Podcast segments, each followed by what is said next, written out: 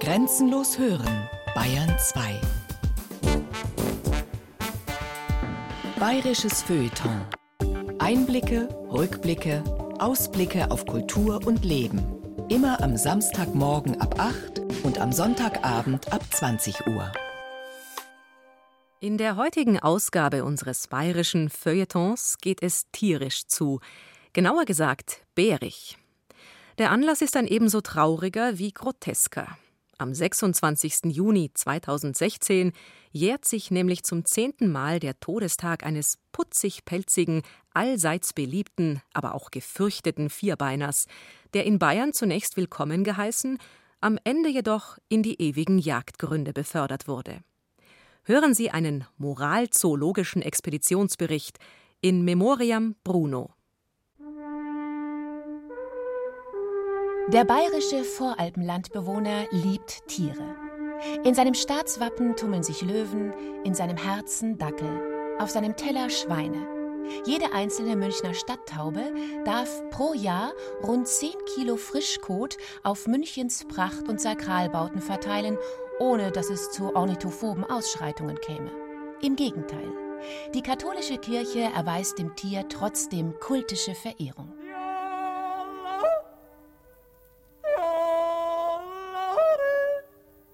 Der bayerische Voralpenlandbewohner liebt Tiere und nimmt sich an ihnen ein Beispiel. Seine Sprache greift wie keine andere auf Tiervergleiche zurück. Der bayerische Verkehrsteilnehmer greift wie kein anderer auf Gepflogenheiten aus der freien Wildbahn zurück. Zahlreiche bayerische Ortsnamen erinnern an alte Totemtiere: Dachsbach, Ebersberg, Falkenstein, Ochsenfeld, Wolfseck, Affing. Warum aber konnten unter diesen Umständen am Morgen des 26. Juni 2006 gegen 4.50 Uhr im Gemeindebereich Bayerisch-Zell zwei, manche behaupten sogar drei, Schüsse fallen? Sie trafen keinen deftigen Kraftausdruck, kein magisches Krafttier und auch nicht den Heiligen Geist, sondern einen Bären. Und sie fielen nicht zufällig, sondern auf höchste ministerielle Anweisung hin. Seitdem lebt Bayern in Angst. Äh, natürlich freuen wir uns, das ist gar keine Frage, freuen wir uns und die Reaktion war völlig richtig, einen äh, sich normal verhaltenden Bär in Bayern zu haben. Äh, ja, das ist gar nicht zum Lachen. Und der Bär, ein Normalfall, ich muss mich ja auch, äh, auch Werner Schnapphauf hat sich natürlich hier äh, intensiv äh, mit sogenannten Experten austauscht und austauschen müssen. Nun haben wir, ein normal verhaltende Bär lebt im Wald, geht niemals raus und reißt vielleicht ein bis zwei Schafe im Jahr. Der nächste Bär kommt bestimmt. Bayern in Gefahr. Eine ursologische Problemanalyse von Thomas Kernert. Dass den zuständigen bayerischen Umweltminister keinerlei persönliche Schuld an den tragischen Ereignissen trifft, belegen zum einen die Jahresfachtagung der Internationalen Alpenschutzkommission ZIPRA in Bad Hindelang vom 18. Mai 2006 sowie Zweitens die Schlagzeile in der Münchner Abendzeitung vom 29. Juni selbigen Jahres. Bei der Tagung der Alpenschutzkommission hieß der zuständige Minister den Braunbären herzlich willkommen. Dieser warme Empfang belegt eindeutig, dass der zuständige Minister Bären grundsätzlich mag. Fragt sich nur welche. Die AZ-Schlagzeile vom 29. Juni 2006 drei Tage nach den tödlichen Schüssen von Bayerisch Zell, gab darauf eine eindeutige Antwort. Minister Schnappauf lässt Teddys leben. Wir dürfen daraus folgern, der zuständige bayerische Minister mag Teddybären. Dass der Bär, welcher kurz nach dem 18. Mai bei Reute in Tirol die bayerische Grenze überschritt und den amtlichen Namen J.J. Won trug, kein Teddybär war, konnte zu jenem Zeitpunkt niemand wissen. Woher auch? Der letzte bayerische Bär war 1835 in der Nähe von Ruhpolding erschossen worden. Er war wie JJ1 ein Asylant aus Tirol. In Bayern selbst, so schätzt man, gibt es seit mindestens 1700 keine ortsansässigen Bärenpopulationen mehr. Das bedeutet, konkrete Erfahrungswerte im artgerechten Umgang mit Bären fehlen. Seit über 300 Jahren weiß kein Bayer mehr konkret, was ein Bär ist. Das heißt, natürlich wissen der zuständige Minister und auch wir sehr wohl, was ein Bär ist. Ein Bär ist ein ziemlich großes Säugetier mit flauschiger Oberflächentextur. Ist letztere braun, dann handelt es sich um einen Braunbären, ist sie weiß, dann haben wir es mit einem Eisbären zu tun. Ist sie weiß mit schwarzen Beinen, schwarzen Schultern und schwarzen Flecken um die Augen, so befindet man sich im Zoo und steht gerade vor dem Panda-Bärengehege. Im Münchner Tierpark Hellerbrunn gibt es Braunbären und Eisbären. Der Berliner Zoo beherbergt auch einen Panda-Bären. Alle drei Arten benehmen sich absolut korrekt. Die meiste Zeit schlafen sie. Des Weiteren gibt es Patsy, Baloo, Teddy und Haribo. Patsy ist ein süßer kleiner Fratz. Er lacht wie der helle Sonnenschein im Frühling, hat eine rote Hose mit weißen Punkten an und trägt eine blaue Bommelmütze. Patsy hat viele Freunde, mit denen er viele lustige Abenteuer erlebt. Für die Jugend der 50er und 60er Jahre des letzten Jahrhunderts war der Comicbär eine unbelastete Bezugsperson, die kindliche innerpsychische Konflikte problemlos regulierte und insofern positive Auswirkungen auf die Persönlichkeitsentwicklung der Nachkriegsgenerationen hatte. Das Wirtschaftswunderland Deutschland verdankte Petsy viel. Nahm Petsy vornehmlich die Position des lustigen Spielkameraden ein, so Baloo die des väterlichen Freundes. Erfunden wurde Baloo zweimal, einmal von Rudyard Kipling und einmal von Walt Disney. Der Baloo aus Kiplings Dschungelbucherzählungen von 1894 ist ein ernster, weiser Herr, der dem kleinen Findelkind Mowgli mit ernsten, weisen Ratschlägen zur Seite steht. Der Baloo aus Disneys Film Das Dschungelbuch von 1967 ist ein gemütlicher, älterer Lebenskünstler, der ein bisschen zur Geschwätzigkeit neigt und sich zu 100 Prozent vegetarisch ernährt. Diesen tapsigen, gutmütigen Onkel nicht lieb zu haben, ist schier unmöglich. Patsy und Baloo sind beide zweidimensionale Wesen, die nur in der Bildebene existieren. Patsy als gezeichnetes Objekt, Baloo als ein von einem optischen System projektiertes Objekt. Sie sind allein mit Augen und Verstand perzeptibel. Haptisch und olfaktorisch sind sie inexistent.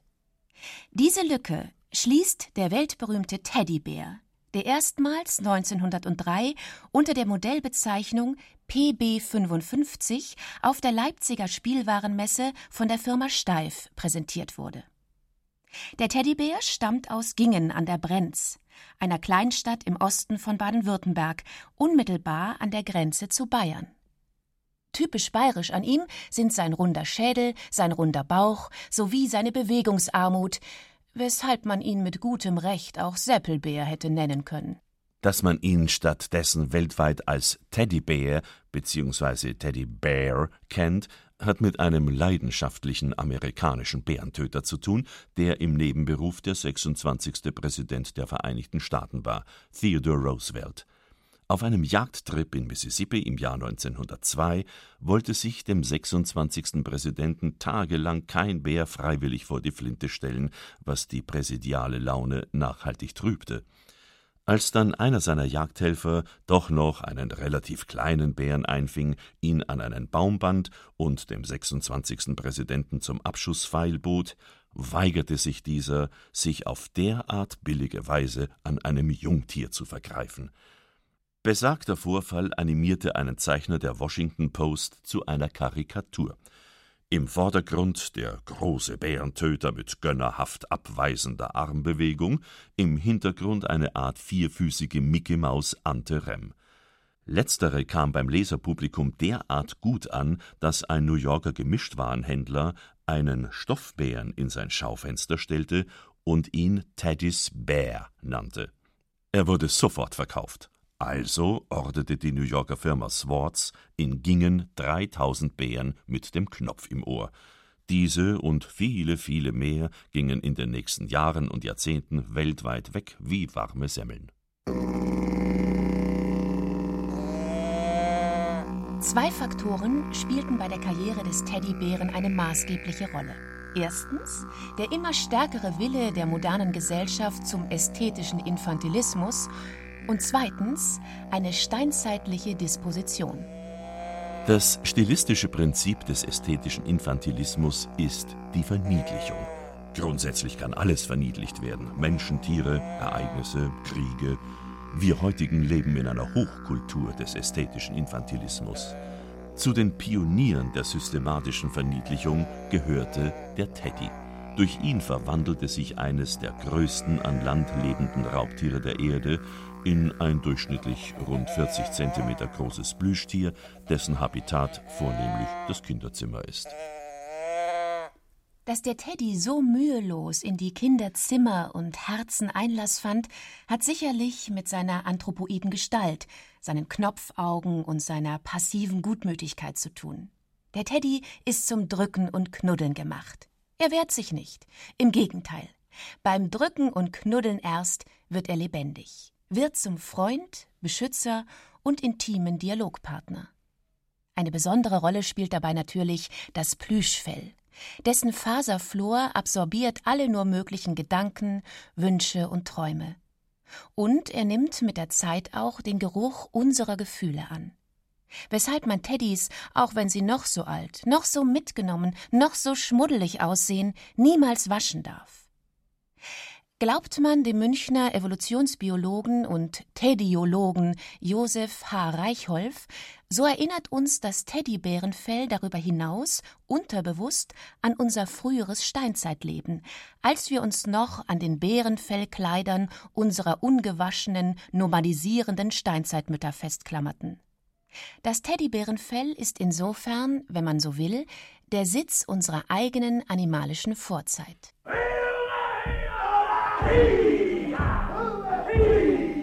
Der einzige Nachteil des Teddybären, auch wenn man ihn zum Fressen gerne hat, man kann dies nicht tun. Seine Holzwollfüllung ist unverdaulich.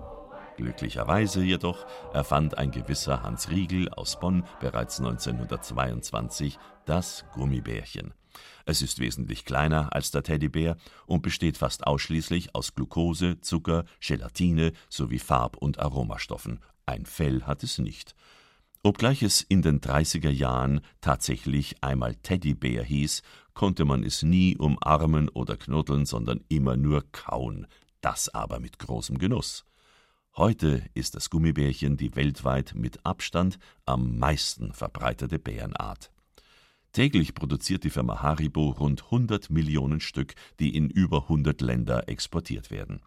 Sie leben in Rudeln von etwa 100 Tieren in einer Zellophantüte zusammen und verhalten sich trotz unterschiedlicher Hautfarben absolut friedlich. Ihre natürlichen Feinde sind Kinder und Erwachsene ebenso. Am kürzesten ist die Lebenserwartung der roten Gummibärchen. Weiße hingegen leben am längsten. Ein Bärigslogenbahn, der Stutzel in der Hand, natürlich schussbereit zu jeder Sicherheit. JJ1 lebte in Bayern exakt 38 Tage. Warum? Die Wahrscheinlichkeit, dass der im Jahre 2006 für Umwelt, Gesundheit und Verbraucherschutz zuständige bayerische Minister Jahrgang 1953 seine Kindheit mit einem Teddybären teilte, ist extrem hoch. Höchstwahrscheinlich nahm er darüber hinaus irgendwann auch heimlichen Kontakt zu roten, gelben, grünen und weißen Gummibärchen auf und wurde dadurch süchtig. Den Rest erledigten der liebe Patsy und der gemütliche Baloo, wahlweise auch Winnie Pooh, Paddington Bear oder Bussi Bär.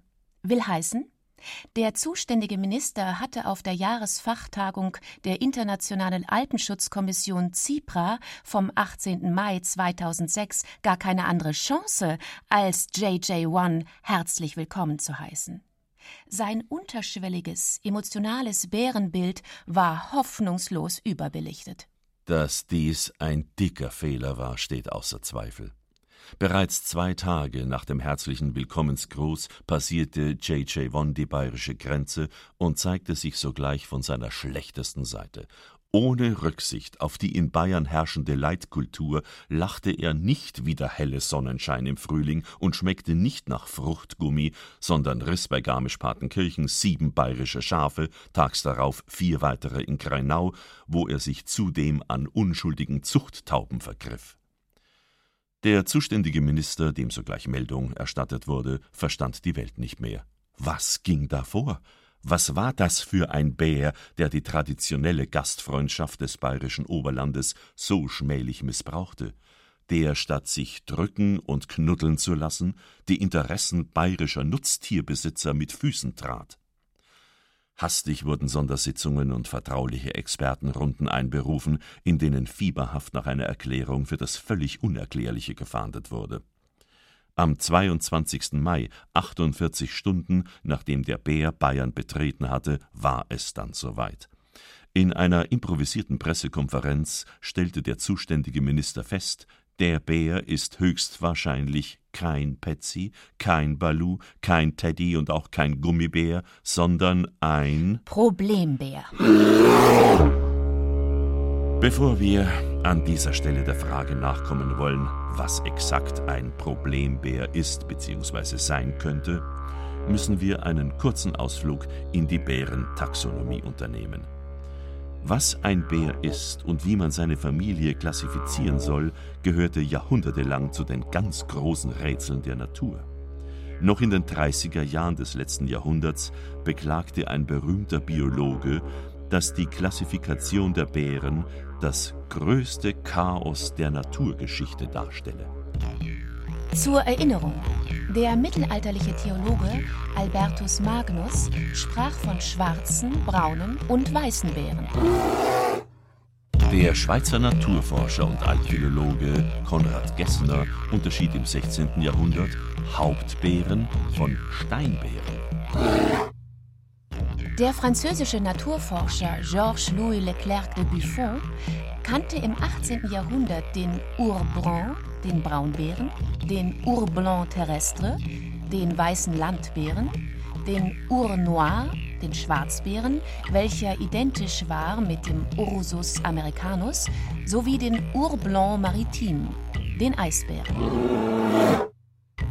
Der Vater der modernen Taxonomie, der Schwede Karl von Linné, anerkannte exakt zwei Arten, den Ursus arctos und den Ursus maritimus.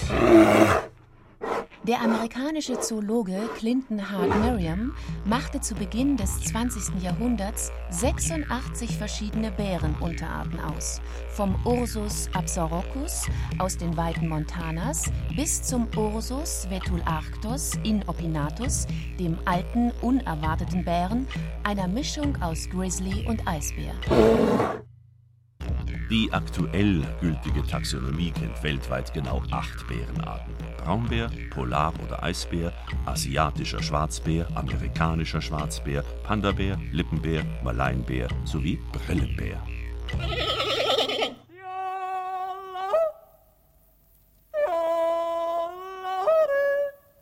Anders verhält sich die Sache in Bayern, wo es, wir berichteten es bereits, seit über 300 Jahren keine endemischen Bärenpopulationen mehr gibt. Eben deshalb spielen in Bayern Kategorien wie Abstammung, Größe, Fellfarbe, Nahrungsgewohnheiten und dergleichen eine eher untergeordnete Rolle. In Bayern wird ausschließlich moralisch kategorisiert. Wo einer herkommt, wie einer ausschaut, was einer frisst, ist uns Bayern wurscht. Hauptsache, er benimmt sich moralisch korrekt, sprich bayerisch. Bayerisch benimmt sich einer, der aus Wolfratshausen kommt, wie ein Wolfratshausener aussieht und wie ein Wolfratshausener frisst. Tut dies der Zuwanderer, so ist er ein Normalbär. Tut er das eher schlecht als recht, so ist er ein Schadbär.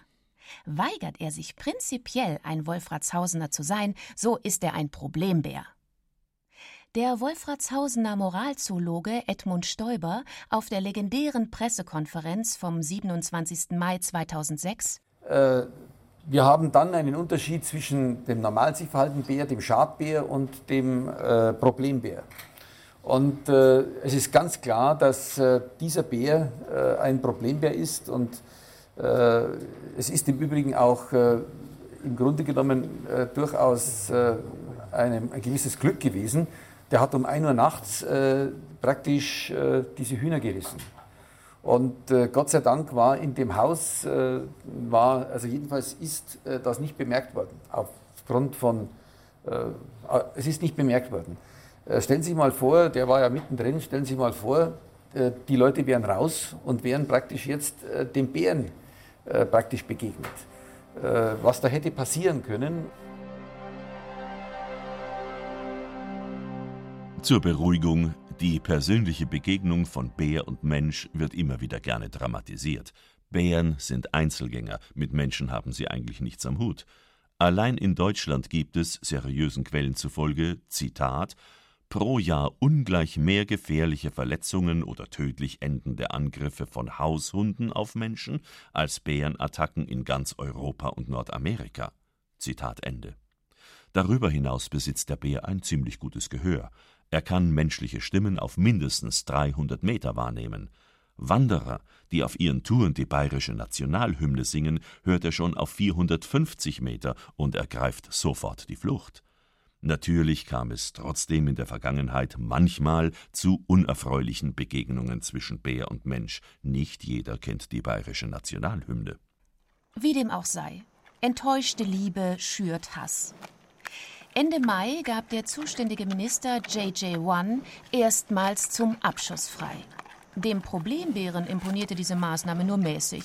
Er fraß sich weiter ohne Skrupel durch die bayerische Kulturlandschaft, vernaschte im Zillertal einen Bienenstock, plünderte in Tirol einen Kaninchenstall und riss drei weitere Schafe in Garmisch. Bei Scharnitz zeigte er sich erstmals der Öffentlichkeit, die ihn sofort in ihr Herz schloss und auf den Namen Bruno taufte.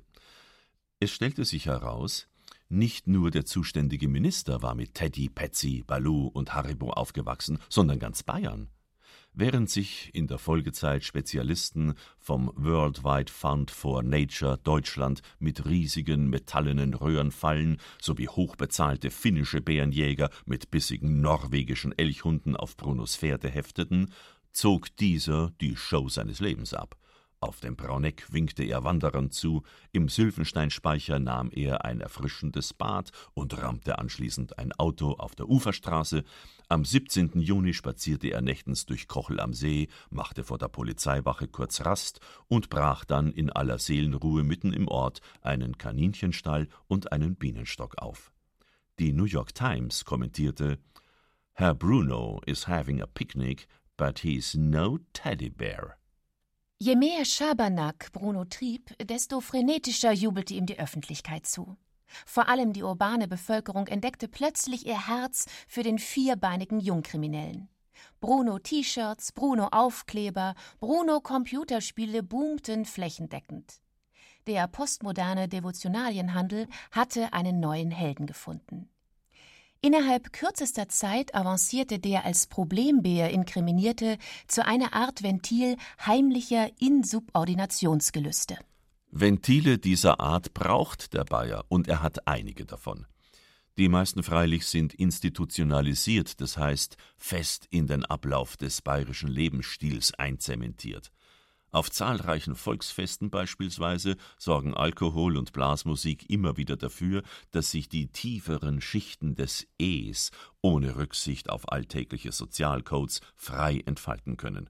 Auf dem Nockerberg ist es Bruder Barnabas einmal pro Jahr erlaubt, unter dem Gejohle der CSU-Granden Zusammenhänge zu erläutern, die ihn an den übrigen 364 Tagen des Jahres unter einer Lawine von Verleumdungsklagen begraben würden.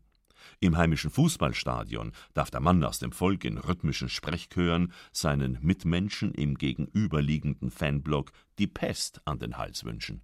So intensiv diese Gelegenheiten zum organisierten Danebenbenehmen auch genutzt werden, sie leiden unter ihrer Tolerierung.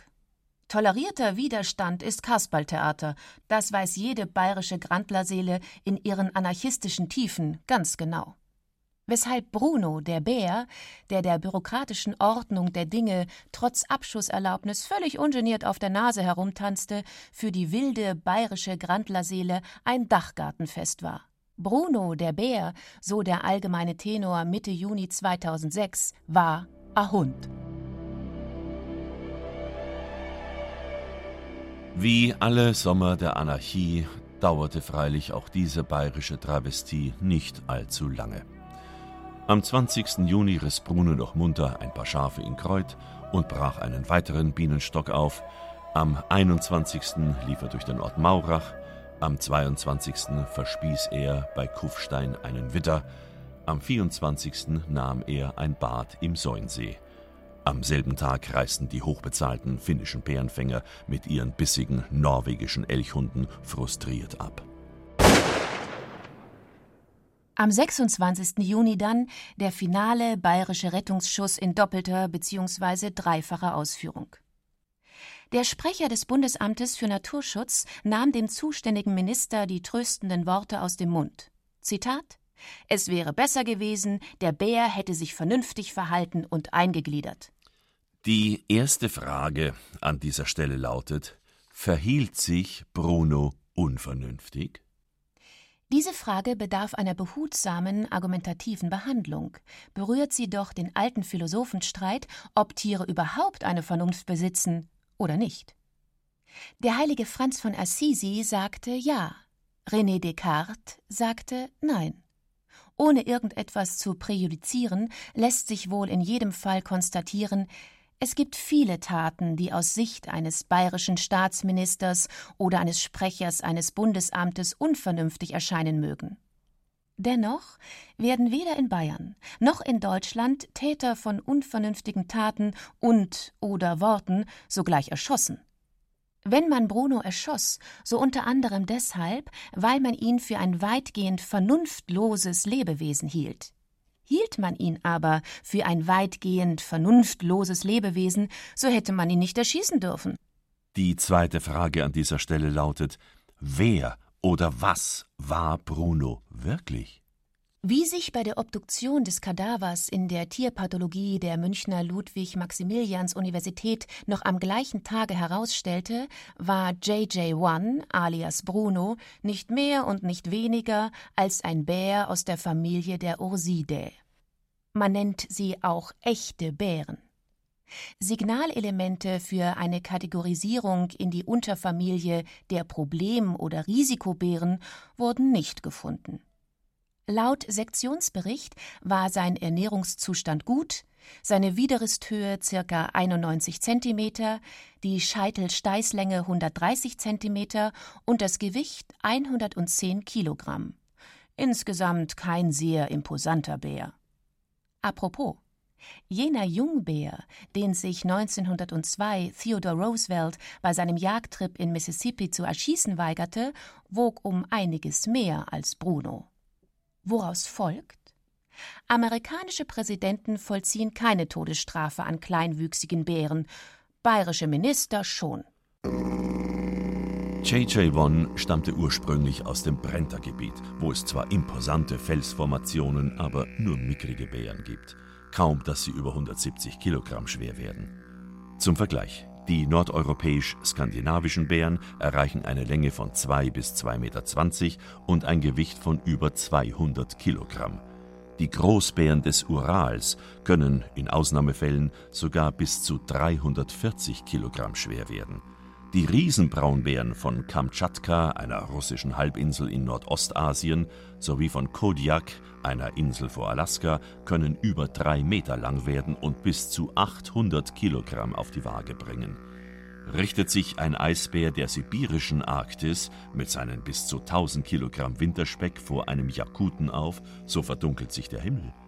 Für den Jakuten nicht die angenehmste Situation, aber auch kein Grund zur Panik. Im Zweifelsfall hilft, wie bereits erwähnt, Singen.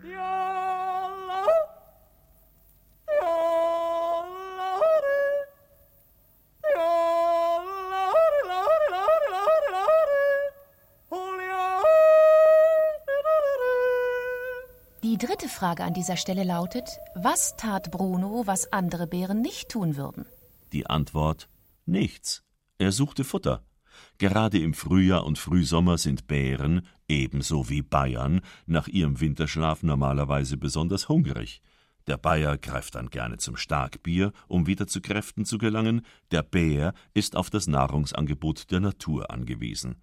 Da dieses im Frühjahr und Frühsommer meist eher karg ausfällt, muss man selbst als italienischer Kleinbär weite Strecken zurücklegen, will man nicht bei Germany's Next Topmodel anheuern, also suchte Bruno im benachbarten EU-Ausland sein Glück. Die vierte Frage an dieser Stelle lautet: Hätte man Bruno nicht auch betäuben können? Die Antwort: Selbstverständlich. Blasrohrexperten gibt es im Voralpenland in Hülle und Fülle man hätte ihn betäuben und anschließend in eine der bayerischen Tierbesserungsanstalten, den Nürnberger, den Augsburger, den Münchner Zoo, den Wildpark Poing einweisen können. Man hätte ihn aber auch umschulen können. Bären sind gelehrige Schüler. Sie können nach entsprechender Ausbildung sich verbeugen, Walzer tanzen, Aktenwägen schieben, Handstand machen, alles, was ein höherer Verwaltungsbeamter im bayerischen Umweltministerium auch können muss.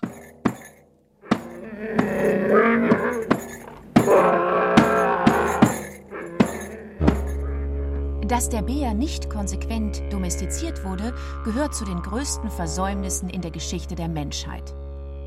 Leo Frobenius, einer der wenigen glaubwürdigen deutschen Ethnologen des 19. Jahrhunderts, berichtete, dass sich der Bär bei den ostsibirischen Giljaken so gut wie auf dem Weg zur Haustierwerdung befand.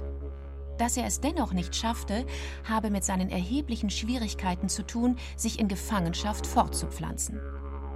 Die Schweizer Zeitung Nebelspalter machte 1889 trotzdem den konstruktiven Vorschlag, Bären nicht einfach abzuschießen, sondern zu Fremdenführern auszubilden. Man stelle sich vor, es wäre dem zuständigen bayerischen Minister gelungen, Bruno zu einem Praktikum in einem vertrauenswürdigen weiß-blauen Gaststättenbetrieb zu überreden.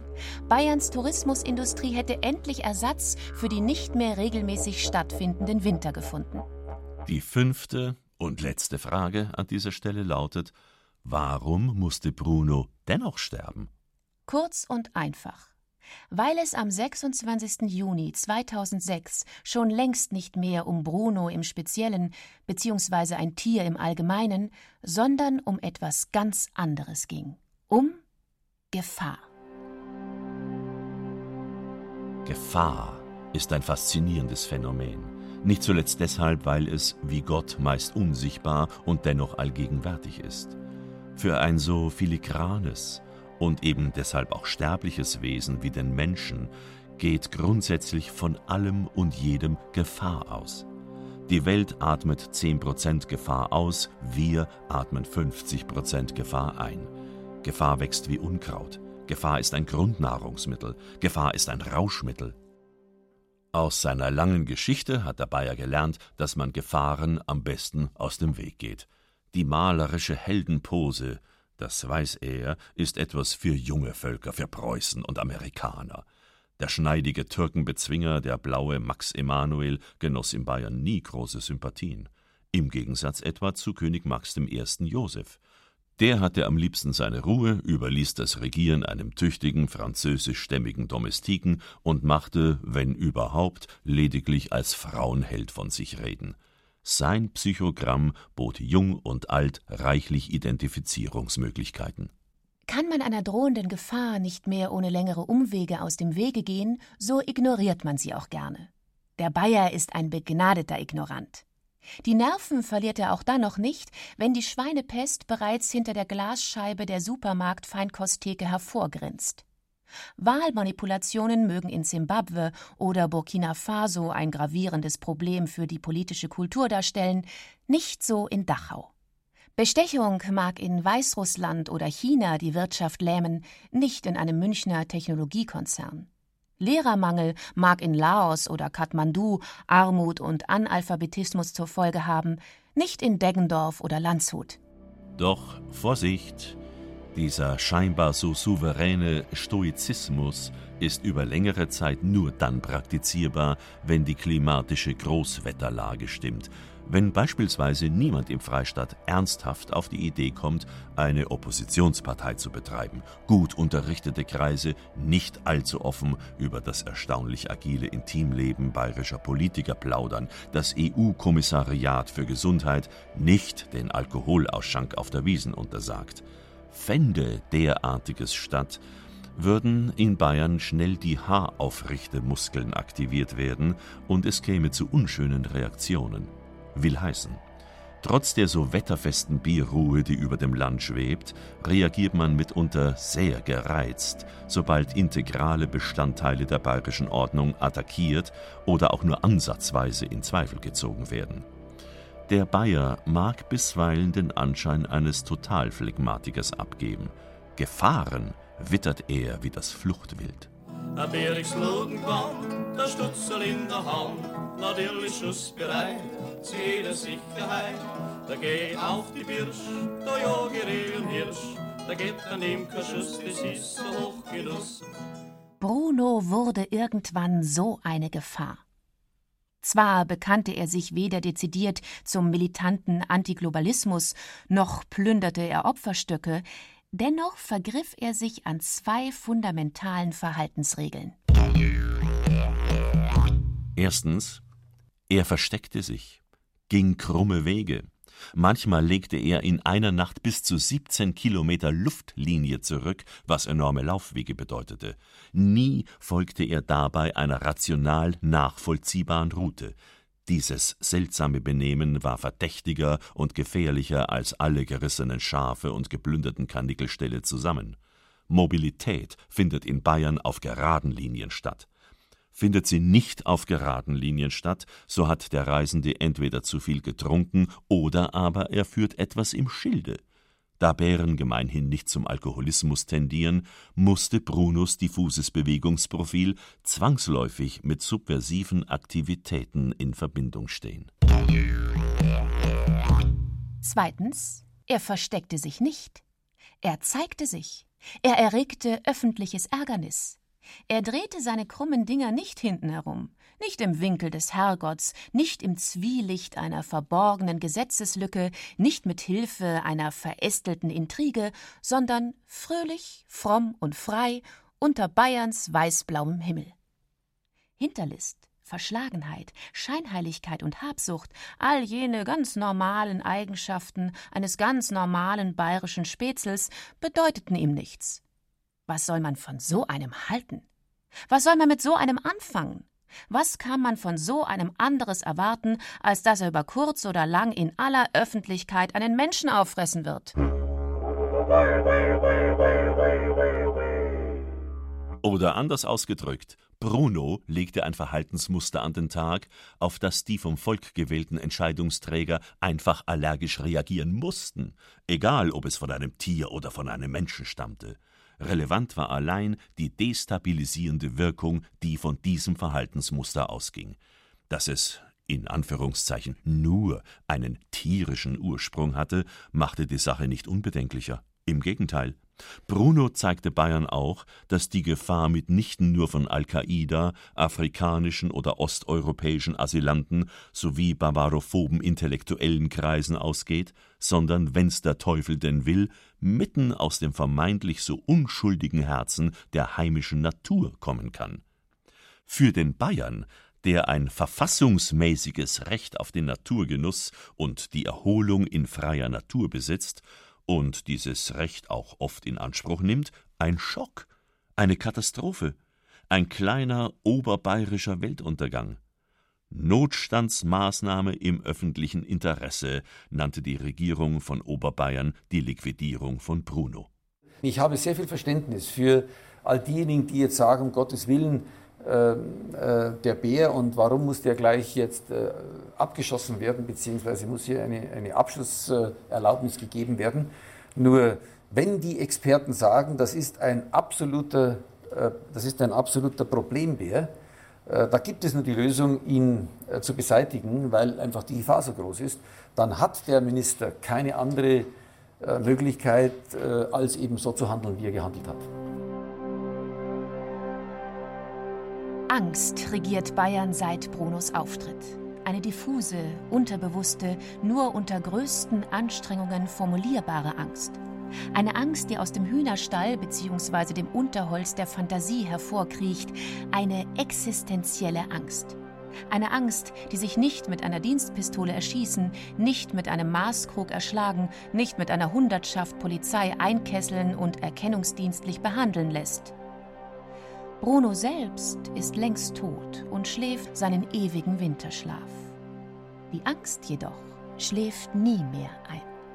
Die Ankündigung verschiedener internationaler Bärenexperten, dass der nächste Bär aus dem Trentino bereits ante portas stünde und unter dem amtlichen Kennzeichen JJ3, JJ4 oder JJ5 bald in Aktion treten könne, hat damit substanziell nichts zu tun.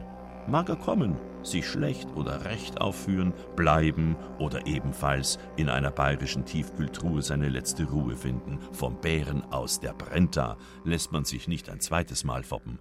Wildmanagement heißt die neue Strategie, mit der man künftigen Teddybären zeigen will, wie man sich als Raubtier in Bayerns Kulturlandschaft erfolgreich integriert. Es ist eher eine metaphysische Ursophobie eine Angst nicht vor real existierenden 110 Kilogramm schweren Braunbären aus Italien, sondern vor der Unberechenbarkeit dessen, was die nächste Zukunft bringen wird. Ist nicht der Bär an der Börse ein Symbol für fallende Kurse, schlechte Prognosen, magere Zeiten? Bären, so viel lässt sich daraus schließen, bringen kein Glück. Tiervater Alfred Brehm fand Bären ganz generell unsympathisch, tölpelhaft und geistlos. Die Bewohner der nordjapanischen Insel Hokkaido nennen Bären schwarze Teufel oder Kriminelle. Man kennt sich in Hokkaido mit Bären aus.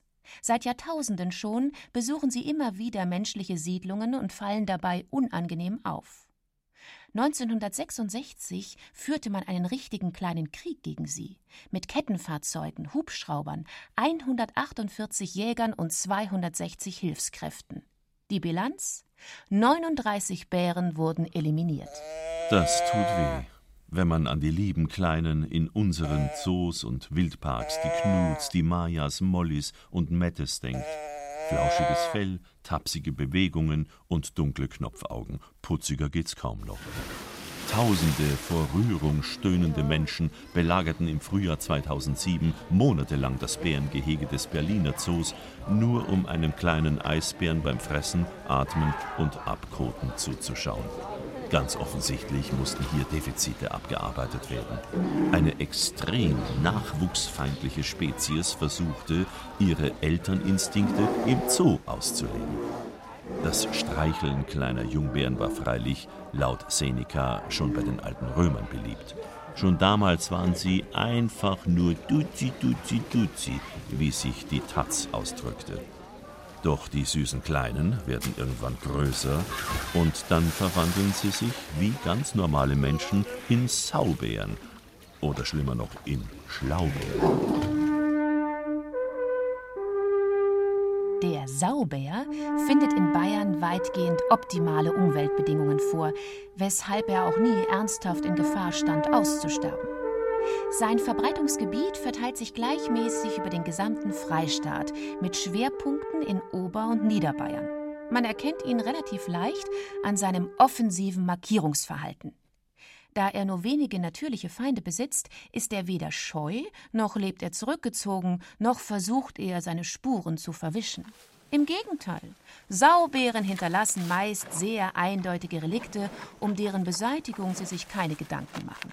Saubären sind kontaktfreudig. Wenn mehrere von ihnen zusammenkommen, kann es schon mal zu einer extremen Verköttelung des Geländes kommen. Den Saubären macht dies nichts aus. Eigener Dreck stört sie nicht. Eigener Dreck ist ja nicht schmutzig, nur fremder. Saubären sind absolut positiv denkende Menschen. Sie glauben an Gott, an das Gute und an die Natur. Letzterer vertrauen sie in Anbetracht ihrer Kraft zur kontinuierlichen Erneuerung, bedenkenlos Restchemikalien, alte Autoreifen und kaputte Waschmaschinen an. Saubären heißen sie, weil sie sich so behaglich wie nur möglich im Sein suhlen, ohne dabei auch nur den Bruchteil eines Gedankens an die Folgen ihres grenzenlosen Gottvertrauens zu verschwenden. Ihr dickes Bärenfell schützt sie vor etwaigen Kontakten mit Inkommoditäten. Zu Themen wie Klimaveränderung und Erderwärmung haben sie nur eine rudimentäre Meinung. Das sind Dinge, um die sich die Zoowärter kümmern sollen. Saubären sind zufrieden, wenn sie billig in den Urlaub fliegen können. Saubären können freilich auch ganz anders. Fühlen sie sich in ihrem Revier persönlich angegriffen oder gar benachteiligt, so reagieren sie mit heftigen Drohgebärden.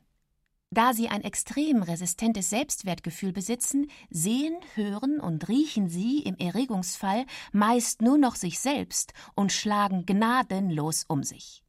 Die unbedingte Wahrung des eigenen Vorteils betrachten sie als einzige legitime Lebensaufgabe. Moralische Magenbeschwerden kennen sie nicht. Von den Parteigängern der Neidkultur lassen sie sich nicht irritieren. Bei der alltäglichen Futtersuche sind Saubären weder Bioromantiker noch blasierte Gourmets, sondern zielgerichtete Überlebenstechniker. Hauptsache, sie bekommen den Hals so voll wie möglich. Dass sich Saubären unter Teppichhändlern, Immobilienmaklern und Börsenspekulanten am wohlsten fühlen, ist ein Gerücht. Der Freistaat hatte mit Saubären lange Zeit keine Probleme. Vorübergehend tummelten sie sich angeblich sogar in der Staatskanzlei sowie im Landtag und vermehrten sich dort prächtig. Äußerlich betrachtet hatten sie laut Augenzeugenberichten ein großes Maul, relativ lange Schlitzohren sowie eine extrem gut entwickelte Sitzfleischmuskulatur. Leider trieben sie es irgendwann zu bunt, weshalb eines ihrer Alpha-Tiere seinen Ministerpräsidentensessel unfreiwillig räumen musste – auch wenn dies der bayerischen Saubärenkultur keinen entscheidenden Abbruch tat, aus dem öffentlichen Leben zogen sich viele von ihnen vorsichtshalber zurück und versuchten in der Privatwirtschaft Unterschlupf zu finden. Eines der artgerechtesten Saubärengehege soll längere Zeit bei Siemens bestanden haben. Die dortige Population hat zwar für viele Verbissschäden gesorgt, wurde dennoch lange Zeit toleriert. Dies hatte unter anderem angeblich damit zu tun, dass die Siemens-Saubären praktischerweise auch die Antikorruptionsabteilung des Konzerns unterwandert hatten.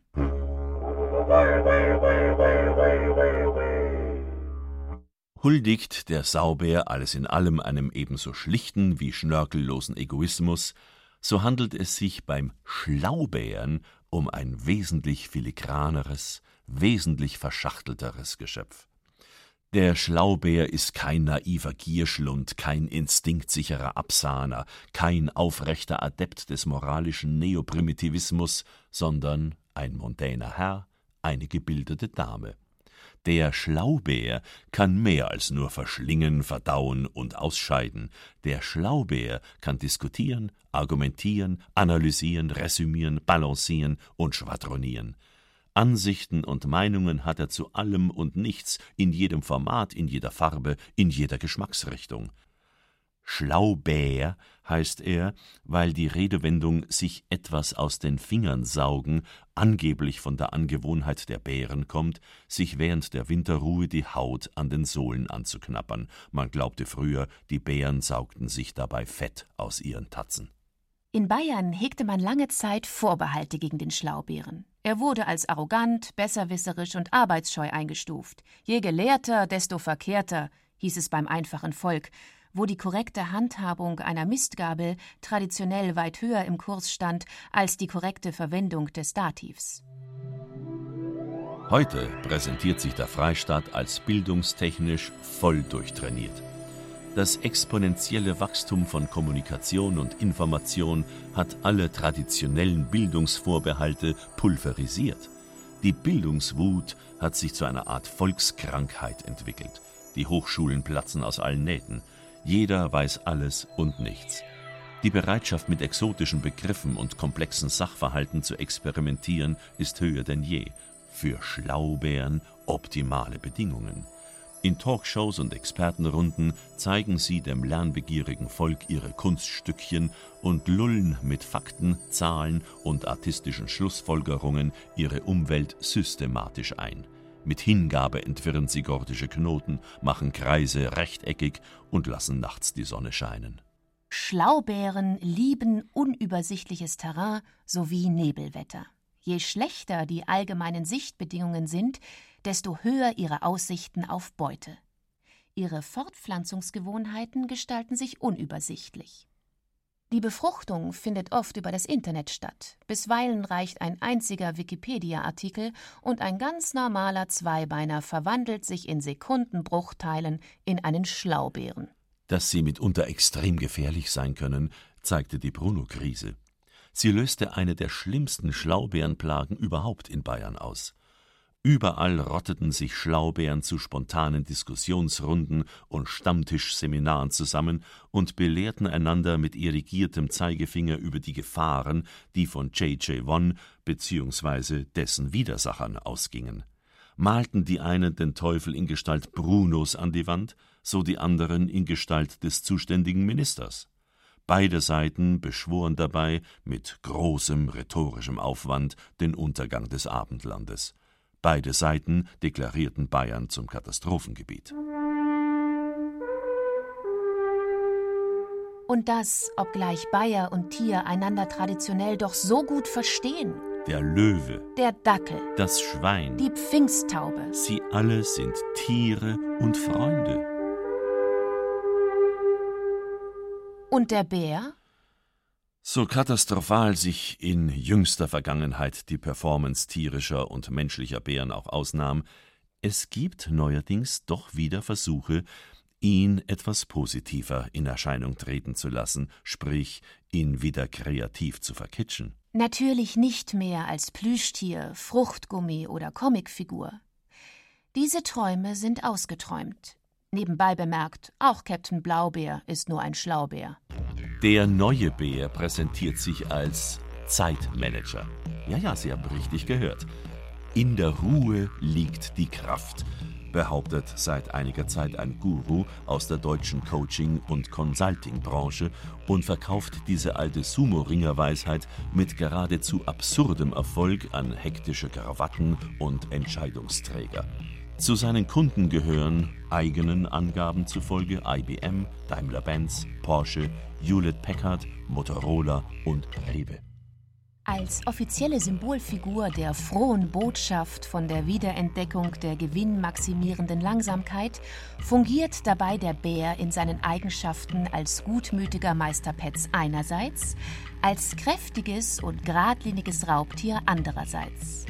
Ruhe, Kraft und Klischee.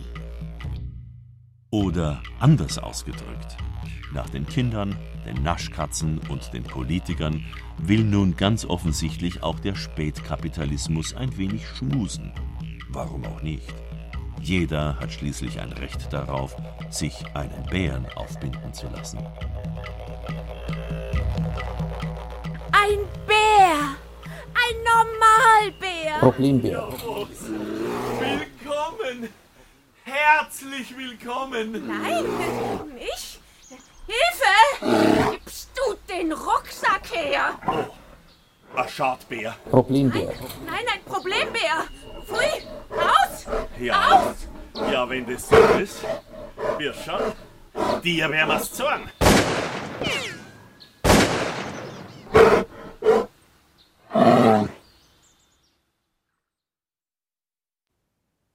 Der nächste Bär kommt bestimmt. Bayern in Gefahr. In einer Wiederholung aus dem Jahr 2007 hörten Sie ein bayerisches Feuilleton von Thomas Kernert. Es sprachen Gerd Anthoff und Eva Gosjewitz. Ton und Technik Wilfried Hauer und Adele Kurzil. Redaktion und Regie Ulrich Klenner.